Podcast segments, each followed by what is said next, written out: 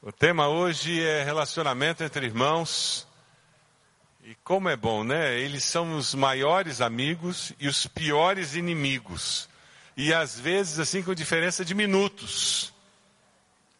E quando você, eu me lembro em casa, às vezes nós colocávamos os dois de castigo. E quando a gente via eles do castigo, estavam conversando e combinando o que eles iam fazer quando saíssem do castigo. De que que eles iam brincar. Mas família é isso. Por isso que a gente precisa de perdão na família, não é mesmo? Dentro da revista tem um esboço da mensagem para você poder acompanhar esse esse sermão e dessa forma reter um pouco mais da mensagem.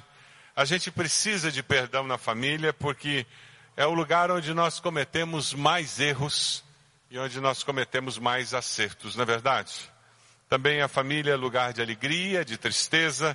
Família é lugar onde nós temos muitas surpresas agradáveis, mas também lugar onde nós temos muitas decepções. Tudo isso vem no pacote chamado família. Às vezes a sensação que a gente tem é que família é uma tarefa impossível. Você já se sentiu assim? Parece que é um negócio impossível de fazer dar certo. Já teve essa sensação? Já? Mas dá certo, não é mesmo?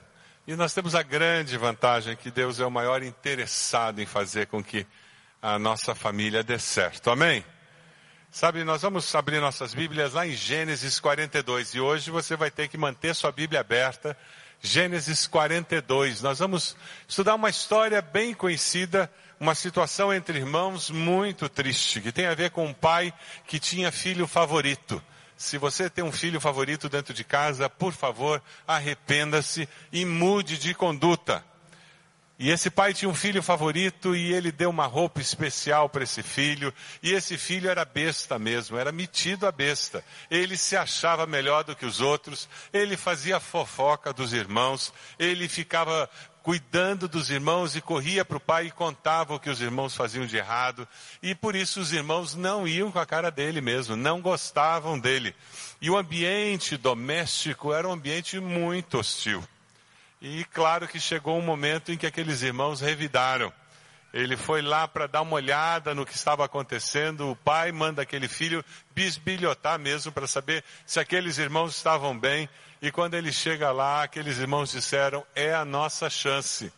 Colocaram ele num poço, depois acharam que talvez matá-lo não fosse um bom negócio e eles venderam aquele irmão. Fizeram um dinheirinho com aquele irmão, ele foi vendido como escravo, vai parar no Egito como escravo e mentem para o pai. E tudo isso acontece numa família porque um pecado chama outro. A Bíblia diz que um abismo chama outro abismo. Você já viu mentira sozinha? Ela sempre vem com outro atrás, né? Mentira nunca caminha sozinha, ela sempre anda acompanhada. E um pecado chama outro pecado. E eles mentiram para o pai e viram aquele pai chorar, se lamentar pela morte de um filho que eles sabiam que não estava morto.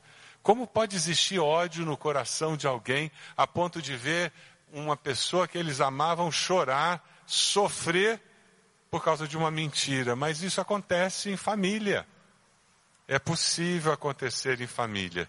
Em Gênesis 42, nós vamos encontrar a continuação dessa história. 42, a partir do versículo 1, o que acontece é que uma grande fome se abate na terra. E aquele menino que tinha sido vendido como escravo vai para o Egito e ele passa por muitas situações ruins. Ele vai trabalhar numa casa, uma mulher tenta, tenta abusar dele e ele resiste por temer a Deus. E isso leva para a prisão e na prisão ele interpreta o sonho de dois funcionários do rei e um daqueles homens está no palácio quando o rei tem um sonho de que vai ter uma grande fome no país e aquele funcionário do rei diz: Eu conheço alguém que interpreta sonhos, trazem José da prisão e ele interpreta o sonho do rei e o rei o coloca como grande gerente do Egito. Durante sete anos de fartura, ele junta todo aquele trigo e os sete anos de fome está acabando com a riqueza do Egito e também as nações ao redor estão passando fome. E agora você escuta o relato de Jacó desesperado porque não tem comida, ele diz: Eu ouvi que lá no Egito tem comida. Veja lá, Gênesis 42. Veja se a pessoa perto de você tem Bíblia, para que ela possa acompanhar. Quando Jacó soube que no Egito havia trigo, disse a seus filhos: Por que estão aí olhando para uns para os outros? Ouvi dizer que há trigo no Egito, desçam até lá e comprem trigo para nós, para que possamos continuar vivos e não morramos de fome. Assim, dez dos irmãos de José desceram ao Egito para comprar trigo. Jacó não deixou que Benjamim, irmão de José, fosse com eles, temendo que algum mal lhe acontecesse. Os filhos de Israel estavam entre outros que também foram comprar trigo por causa da fome na terra de Canaã. José era o governador do Egito e era ele que vendia trigo a todo o povo da terra. Por isso, quando os irmãos de José chegaram, curvaram-se diante dele, rosto em terra. José reconheceu seus irmãos logo que os viu, mas agiu como se não os conhecesse e lhes falou asperamente: De onde vocês vêm? responderam eles: Da terra de Canaã, para comprar comida. José reconheceu seus irmãos, mas eles não o reconheceram. Lembrou-se então dos sonhos que tivera a respeito deles e lhes disse: Vocês são espiões, vieram para ver onde nossa terra está desprotegida. E eles responderam: Não, meu senhor. Teus servos vieram comprar comida. Todos nós somos filhos do mesmo pai. Teus servos são homens honestos e não espiões. Mas José insistiu: Não, vocês vieram ver a nossa terra, onde nossa terra está desprotegida. E eles disseram: Teus servos eram doze irmãos, todos filhos do mesmo pai, na terra de Canaã. O caçulo está agora em casa com o pai e o outro já morreu. José tornou a afirmar: É como lhes falei, vocês são espiões, vocês serão postos à prova. Juro pela vida do faraó que vocês não sairão daqui enquanto seu irmão caçula não vier para cá. Mande algum de vocês buscar seu irmão enquanto os demais aguardam presos. Assim ficará provado se as suas palavras são verdadeiras ou não. Se não forem, juro pela vida do faraó que ficará confirmado que vocês são espiões. E os deixou presos três dias. No terceiro dia, José lhes disse: eu tenho temor de Deus. Se querem salvar a sua vida, façam o seguinte: se vocês são homens honestos, deixem um dos seus irmãos aqui na prisão, enquanto os demais voltam levando trigo para matar a fome das suas famílias.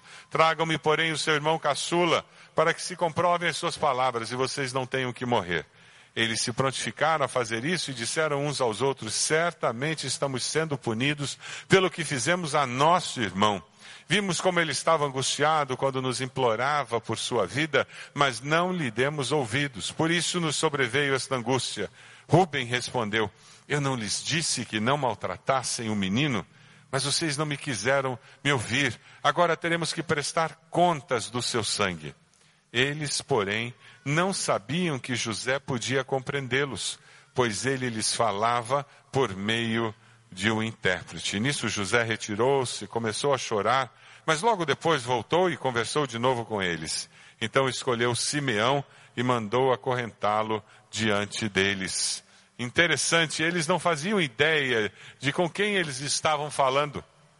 José estava usando aquela oportunidade para ver como estava o coração dos seus irmãos. Ele não estava com o coração amargurado, ressentido. Pelo contrário, e José resolveu permitir que Deus fosse Deus, mesmo quando o erro dos outros parecia frustrar os seus sonhos. José resolveu permitir que Deus fosse Deus na sua vida, mesmo quando o erro dos outros parecia frustrar os seus sonhos. Você tem permitido que Deus seja Deus da sua vida, mesmo quando os outros intervêm e tomam decisões que afetam a sua vida? É aquela situação do divórcio que você não queria e alguém intervém na história da sua vida. E agora, Deus perdeu o controle ou você resolveu deixar Deus continuar sendo Deus da sua história, mesmo quando alguém intervém na sua história. E o seu filho reprovou de ano, o seu filho e se envolveu com drogas, e ele está intervindo na história da sua vida. Mas você vai permitir que Deus continue sendo Deus da sua vida, mesmo quando alguém está intervindo na sua vida contra a sua vontade. Ah, como é complicado para nossa mente humana limitada entender isso que mesmo quando alguém intervém na nossa vida contra a nossa vontade, Deus não perde o controle da história da nossa vida. Deus nunca perde o controle da história. Você tem certeza disso? Pergunta a pessoa do lado aí. Você tem certeza disso? De que Deus nunca perde o controle da história? Pergunta a pessoa do lado aí. Pergunta. Isso é fundamental. A segurança cristã, ela parte desse pressuposto. Aí não importa o que venha na minha direção, tudo que acontece comigo é dizer, agora eu quero ver o que Deus vai fazer. Caramba, é surpreendente essa situação. Eu não enxergo saída. José reconhece os irmãos. José começa a ver algo acontecendo na vida dos irmãos. Veja o versículo 13. Aqueles irmãos, eles confessam o que fizeram. Anos haviam se passado. E eles ainda falavam sobre aqueles momento específico em que eles haviam vendido José. Eles não tinham resolvido aquele problema na vida deles. Aquilo ainda era um grande impasse entre eles. Versículo 21, 22. Você percebe a crise que eles viviam por causa da culpa. E quem caminha pela vida com culpa vive desse jeito. Quem sabe você veio hoje aqui e você carrega um fardo de culpa. Algo que você fez com a sua esposa, com seu esposo, com seus filhos, com seus pais. Algo que você fez e nunca confessou. Algo que você fez e nunca confessou a Deus. Culpa é um fardo pesadíssimo. E a culpa sempre volta. Ela está sempre viva, é um fantasma que nos aterroriza. Quando eu coloco a cabeça no travesseiro, ela aparece. Quando eu estou sozinho, ele aparece. Tem pessoas que não conseguem ficar sozinhos, não conseguem ficar no silêncio. Entra no carro, tem que ligar o rádio. Está em casa, liga a televisão, liga o rádio. Pessoas que não conseguem ficar sozinhas, paradas, porque se não pensam, seu penso dói. Quem sabe você seja uma daquelas pessoas que não consegue nem fazer leitura devocional, porque é quieto demais. Eu me lembro de todas as pendências que eu tenho na minha vida. O celebrando a vida que está vindo aí, ele tem um, um objetivo muito simples curar nossa alma dessas feridas de alma, para que a vida fique mais leve. O poder da cruz nos liberta. O sangue de Jesus nos limpa de todo o pecado. O Senhor nos liberta para nós podermos caminhar por essa vida, mostrando que sim, há nova vida.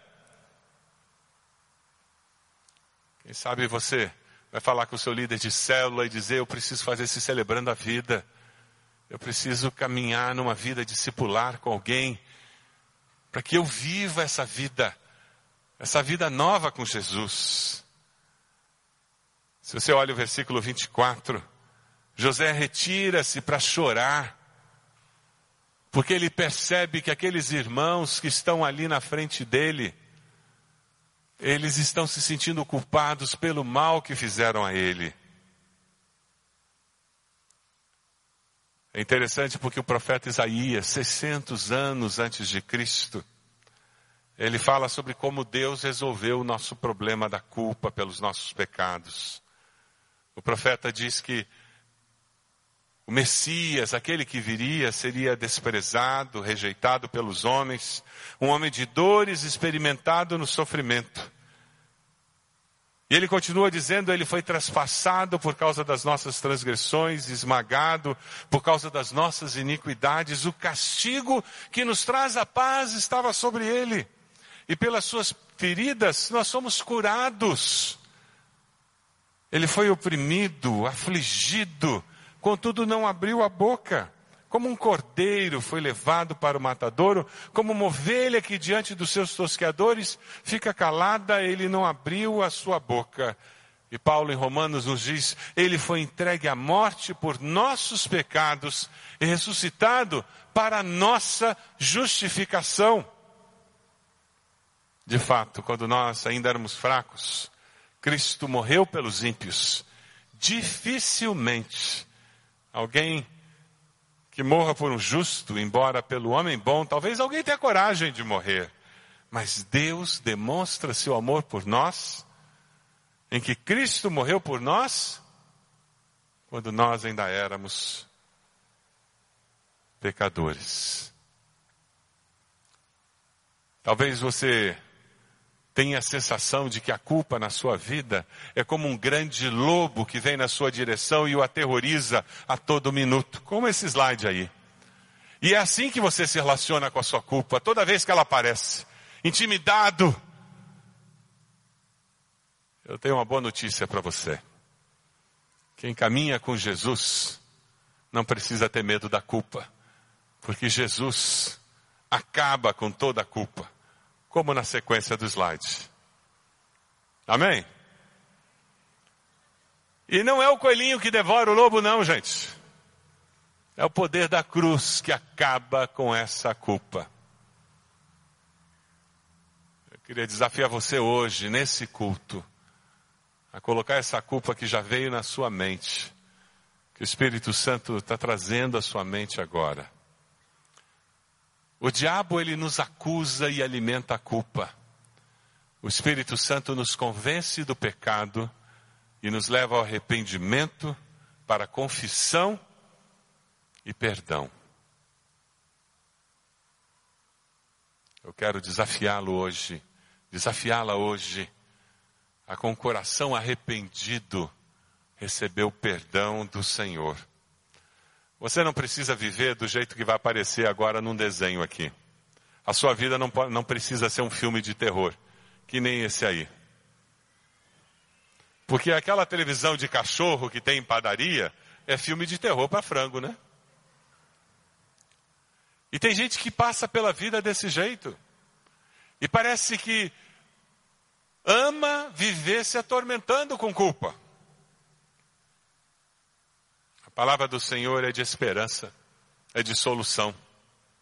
E José começa a trabalhar no capítulo 42, no final, colocando a prata de volta no, no trigo. Ele começa a fazer várias coisas para desestabilizar seus irmãos e tentar levá-los a uma posição em que eles tenham que voltar até ele.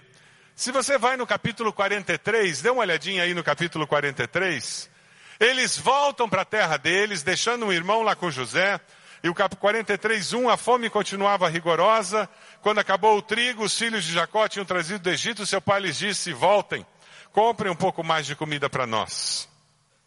Depois de uma grande discussão, no versículo 13, ele diz: Peguem também seu irmão e voltem àquele homem, o Benjamim que o Deus Todo-Poderoso lhes conceda misericórdia diante daquele homem, para que ele permita que o seu outro irmão e Benjamim voltem com vocês.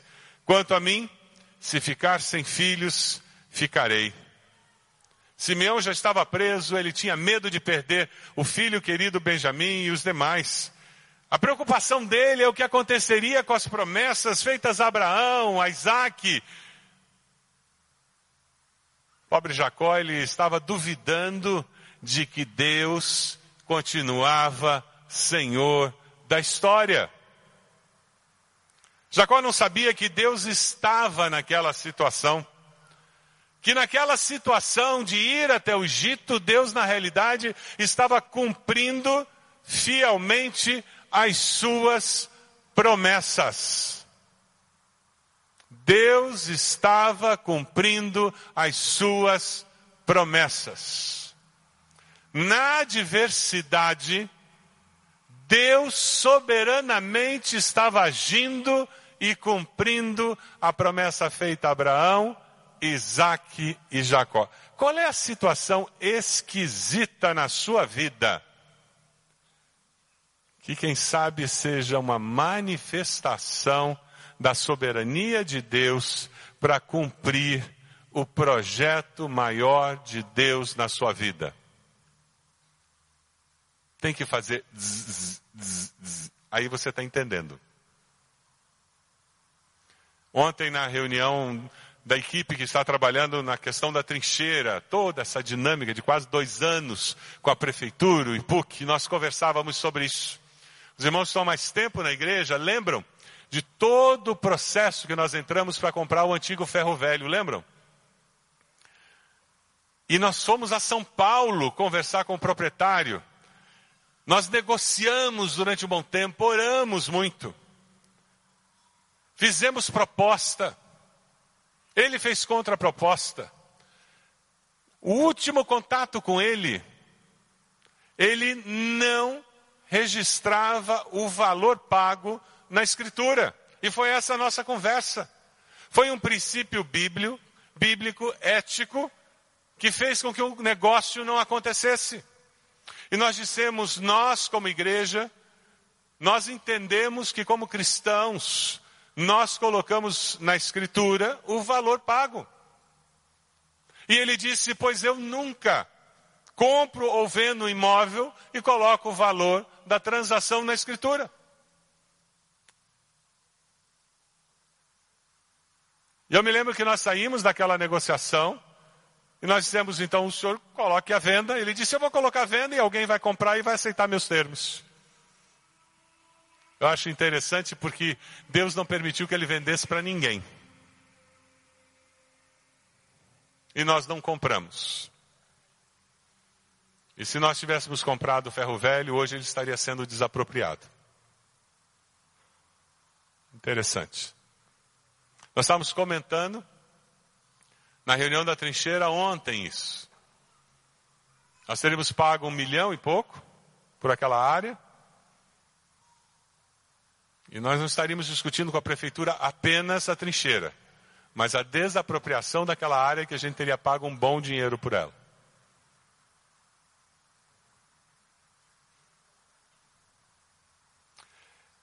A história continua. Você está numa situação complicada na sua vida por causa de outras pessoas? Aqui Jacó está numa situação complicada causada por José. Um filho preso, o filho do coração agora sendo arrancado dele, correndo o perigo de ficar preso lá. A insegurança da promessa de Deus não se cumprir, e tudo por causa daquele homem lá, aquele, aquele, aquele gerente lá do Egito. E nesse momento de insegurança, Deus está no controle da história da sua vida. A cosmovisão cristã é que me sustenta em momentos como esse, que me dá a segurança de que meus pés estão firmados na rocha. O vendaval está quase me levando, mas eu sei em quem tenho crido. E ele é o quê? Poderoso para quê? Para guardar o meu tesouro até o dia final. Pessoal que está no Clube da Bíblia, nós terminamos de ler o livro de quem? De Jó.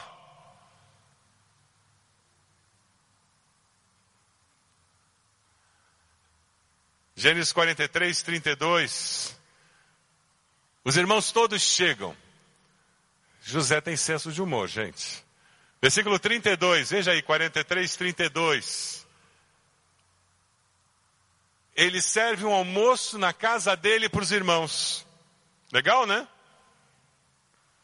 Aí como é que ele, ele acerta?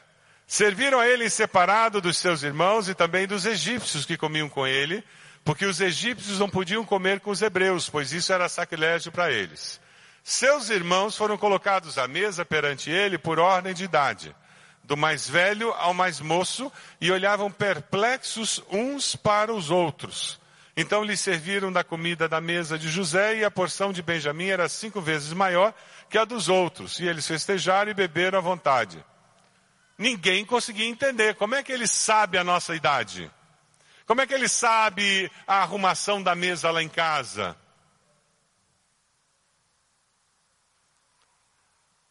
E eles saem encafifados. E aí eles vão embora.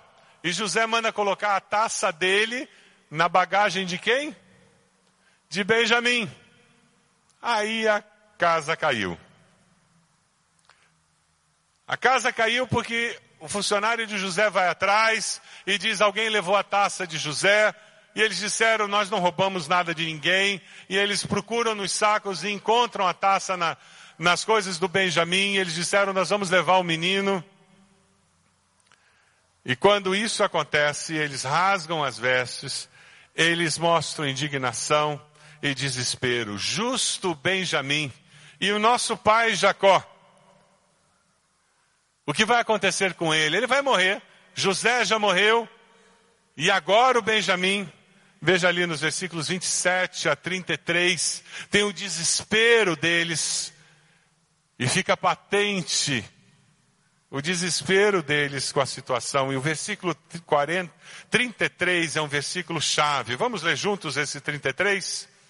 Por isso, agora te peço, por favor, deixa o teu servo ficar como escravo do meu senhor no lugar do jovem e permite que ele volte com os seus irmãos. A evidência de amor de Judá mostra para José um caráter diferente, uma postura diferente. E é nesse momento que ele resolve revelar para os irmãos quem ele é. Aquele gerente, aquele segundo lugar no Egito, aquele todo-poderoso, era o irmão que tinha sido vendido como escravo. Lembra daquele sonho que o trigo se curvava, Lembra daquele sonho em que as estrelas, a lua e o sol se curvavam? Tinha se cumprido. Vocês se curvaram diante de mim, vendo-os com medo, cheios de culpa. José faz uma afirmação: vejam o que Deus fez. Ele usou o mal que vocês fizeram para o bem. Vejam o que Deus fez. Ele usou o mal que vocês fizeram para o bem. Vamos dizer juntos essa frase? Vejam o que Deus fez. Ele usou o mal que vocês fizeram para o bem. Tem alguém tentando fazer o mal contra você? Tem? Se preocupa não. Deus tem um filtro maravilhoso. Amém? Deus tem um filtro incrível. Versículo 7, José diz: Mas Deus me enviou à frente de vocês para lhes preservar um remanescente nessa terra e para salvar-lhes a vida com grande livramento. Assim, não foram vocês que me mandaram para cá, mas sim o próprio Deus. Percebe como o coração de José já havia perdoado os irmãos, como o coração dele estava limpo? Não foram vocês que me mandaram para cá, foi Deus. Ele me tornou ministro do Faraó. Ele me fez administrador de todo o palácio e governador de todo o Egito. Quem sabe você precise perdoar um irmão seu, uma irmã,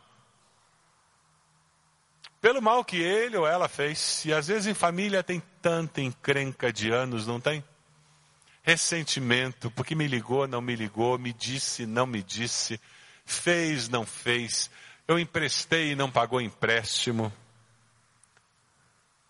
foi e não foi, foi injusto comigo, foi injusta comigo, podia ter feito e não fez.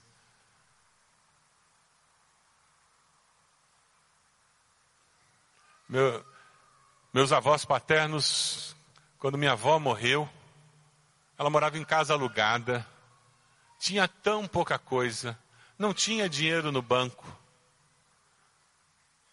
Mas o pouco que ela tinha, conseguiu separar os dois filhos que ela tinha. Vocês acreditam? O pouco que ela tinha fez com que meu pai não falasse mais com o irmão.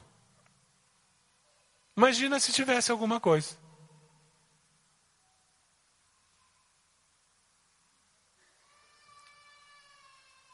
Quem sabe você precisa perdoar seus irmãos, suas irmãs, não porque eles pediram perdão, como José, perdoar para o seu bem, para você ter libertação.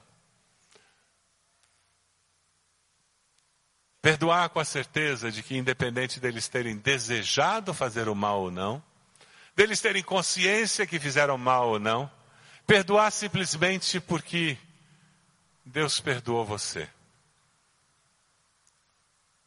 Perdoar simplesmente porque Deus usa todo o mal que fazem contra mim para o bem. Porque Deus sempre, sempre está no controle. E você faz isso pela fé. O sonho do, jo do jovem José se torna realidade. O plano de Deus se cumpre. Porque ele permitiu isso. Ele podia ter se tornado uma pessoa amargurada. Ele podia ter se tornado uma pessoa ressentida. Porque além dos irmãos terem feito mal para ele, a esposa de Potifar mentiu, caluniou. Ele era um cara sério, comprometido. Tá vendo? Nada dá certo na minha vida. Acho que Deus é contra mim. E quando ele chegasse lá na, na prisão, ele ia virar mau caráter. Vou, vou entrar pro PCC da prisão. Ah, eu vou. Vou tocar fogo na prisão agora. Agora eu vou virar o terror aqui. Ele podia ter escolhido esse caminho. Mas ele escolheu confiar em Deus. Ele escolheu perseverar nos propósitos e nos valores dele. Ele escolheu o caminho do perdão. Então ele não carregava um fardo de culpa porque ele não perdoava, de culpa porque ele tinha ódio dos outros. Ele escolheu não carregar o fardo do ressentimento, da amargura, da autocomiseração. Aí tinha espaço para Deus usá-lo. Aqueles irmãos foram abençoados. Um dos textos mais lindos acontece em 29, quando Jacó sabe que José está vivo, e ele vem. E você tem um encontro entre José e o seu pai. Você pode imaginar? Um pai que durante anos pensou que o filho estava morto. E ele chega e encontra aquele filho. José, de carruagem pronta, partiu para Gozen, onde os israelitas ficaram, para encontrar-se com seu pai Israel. Assim que o viu, correu para abraçá-lo e, abraçado a ele, chorou longamente. É um dos encontros amorosos mais lindos do Velho Testamento. O encontro de José com o seu pai. Seu pai vem a falecer. Aqueles irmãos que tinham dificuldade de entender o que era o perdão, ficaram inseguros. Vieram falar com José. Será que agora, com nosso pai morto, José vai vingar-se? Versículos 19 a 21. José reafirma o princípio do perdão na família. E eu queria que eu e você saíssemos daqui reafirmando este mesmo princípio. José responde para os seus irmãos, vamos ler juntos? Não tenham medo. Estaria eu no lugar de Deus? Vocês planejaram o mal contra mim, mas Deus o tornou em bem, para que hoje fosse preservada a vida de muitos. Quando você não perdoa, quando você se vinga, você está se colocando no lugar de Deus, dizendo que você é melhor do que as pessoas. Quando nos sentimos parte de um plano maior, nós não precisamos buscar vingança. Podemos ter misericórdia e compaixão para com os outros. A misericórdia de Deus atingiu você? Você foi perdoado? Você foi abençoado por Deus com perdão? Hoje é o dia de você perdoar. 66 pessoas vieram para o Egito com Jacó. 66 pessoas. 430 anos depois, saíram aproximadamente 2 milhões de pessoas. É, Deus tinha um plano. No meio de toda aquela confusão familiar, Deus tinha um plano. Deus tem um plano. Perdoe, peça perdão, busque restauração. Deus tem um plano na sua família. Busque restauração. As lutas da vida levam você a confiar na providência de Deus? Quando vem a luta, isso leva você a confiar mais em Deus? A certeza de que Deus está no controle leva você a ser misericordioso? Sim ou não? Você tem sido perdoador? A sua família é uma família perdoadora? Você pede perdão aos seus filhos? Eles pedem perdão a você? Eles pedem perdão entre si? Você tem ensinado isso aos seus filhos? Jesus orou na cruz, Pai, perdoa-lhes porque não sabem o que fazem. Você está vivendo com o perdão que vem daquela cruz? Algum tempo atrás, quando nós fizemos o culto da ponte, nosso Ministério de Teatro e Comunicação, eles fizeram um vídeo muito bonito e eu pedi ao pastor Renato para nós passarmos esse vídeo de novo. Eu acho que ele vai abençoar você. Ele fala sobre relacionamentos quebrados e relacionamentos restaurados. Deixe Deus ministrar o seu coração.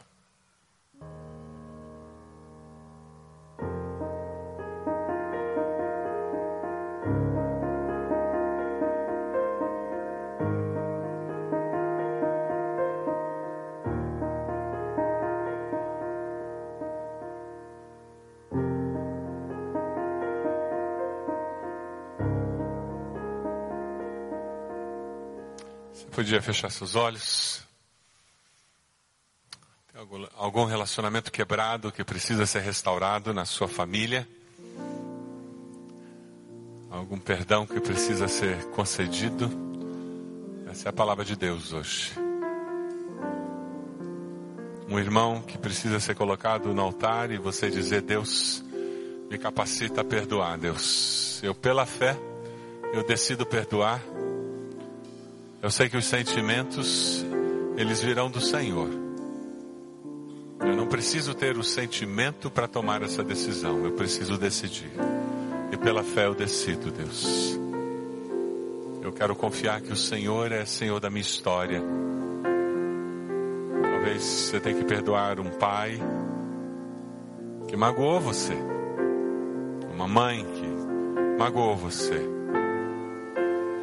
eu fui criado num lar onde o meu pai tinha prediletos. E como isso dói.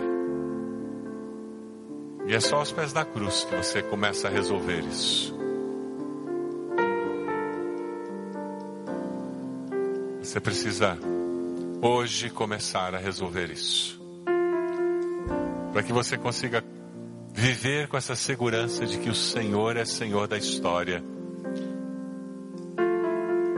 que ele usa o mal para o bem. Ele transforma a história e cumpre os seus planos abençoando. Eu vou convidar você para sair do seu lugar e vir até aqui à frente, colocando-se de joelhos. E com isso você vai estar dizendo, pastor, eu hoje estou perdoando. Eu estou levando essa pessoa até os pés da cruz. Vamos nos colocar de pé, onde nós estamos. Nós vamos começar a cantar e você vai começar a vir até aqui, colocando-se de joelhos, aqui à frente, dizendo: Eu quero que o poder da cruz me liberte. Coloque-se de joelhos aqui à frente. E nós vamos orar por você, pela sua família. E Deus vai dar vitória. Em nome de Jesus. Pode vir. Nós vamos cantar. Vamos começar a cantar enquanto você vem à frente. Isso mesmo, pode vir. Pode vir. Cura na família. Cura na família. Pode vir. Encontrarás de bom, mas um desejo eu tenho de ser transformado.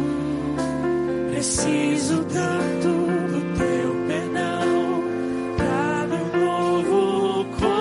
sun.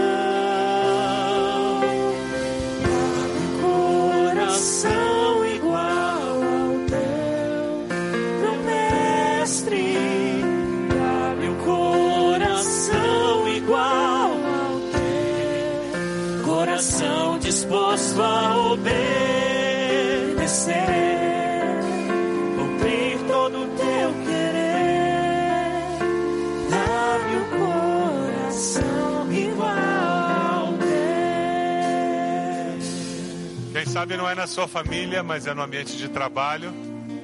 É perdão. Esse é o desafio de hoje. Você perdoar alguém que machucou você, perdoar alguém que feriu a sua alma, e você vem até os pés da cruz e vai dizer: Eu decido perdoar pela fé. Eu entendo que Deus vai me libertar. Independente dessa pessoa reconhecer que me magoou ou não, eu vou começar a experimentar essa libertação. Em nome de Jesus. Saia do seu lugar, venha até aqui.